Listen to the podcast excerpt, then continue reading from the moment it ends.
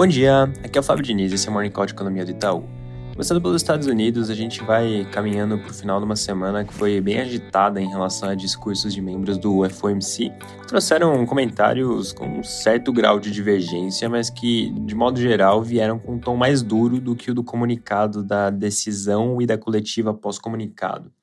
Ontem, inclusive, chamou bastante atenção o discurso da presidente do Fed de Dallas, a Lori Logan, que veio com uma mudança relevante de tom numa direção de endurecimento, destacando que pode até ser que os próximos dados sejam consistentes com uma pausa, mas que com o que se tem hoje ainda não parece apropriado parar. E nesse sentido, vai ser particularmente importante acompanhar o discurso do presidente do Fed, Ron Powell, que fala agora ao meio-dia, e vai acabar sendo uma indicação relevante para a reunião de junho, principalmente depois de uma semana tão recheada de discursos.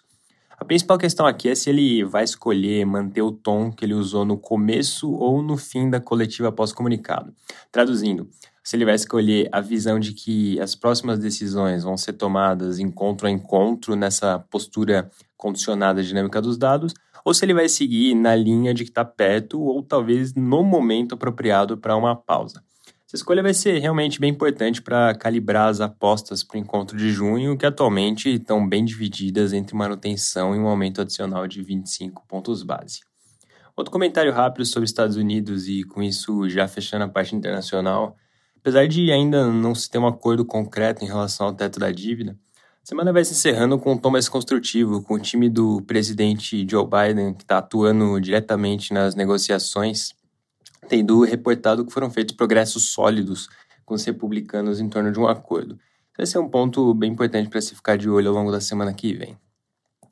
Agora sim, passando para o Brasil, o noticiário de hoje repercute a entrevista que o ministro Fernando Haddad deu para a CNN ontem à noite. E aqui tem um ponto principal para destacar. O ministro comentou é, que o atual sistema de metas de inflação funciona bem, mas que merece ser debatido e aprimorado, e nesse sentido voltou a aparecer um comentário que ele já fez em outras oportunidades, de que um dos pontos que podem ser revisados é o sistema de ano calendário, que estipula uma meta a ser atingida no final de cada ano. As opções que ele mencionou foram ou alongar esse horizonte para cumprimento da meta, ou então deixar a meta contínua. E é importante destacar aqui que essa discussão tende a ganhar atração nas próximas semanas, porque o próprio ministro considera que o momento atual é propício para se discutir esse tema, que costuma ser justamente no encontro de junho que o CMN discute a meta. Então, realmente é importante ficar de olho.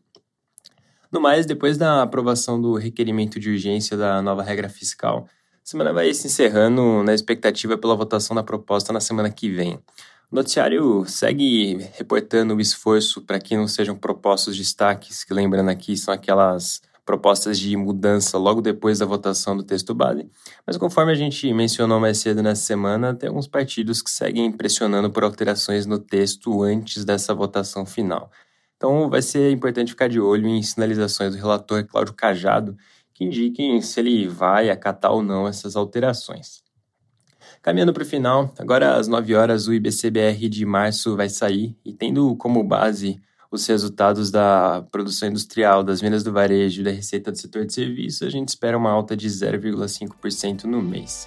Na agenda do dia, destaque também para o High Level Seminar, organizado pelo Banco Central, que além da presença do presidente Roberto Campos Neto, vai contar também com banqueiros centrais de vários países, além de autoridades no assunto com o intuito de debater desafios e oportunidades enfrentadas pelos bancos centrais no contexto atual. É isso por hoje, um bom dia e um bom final de semana.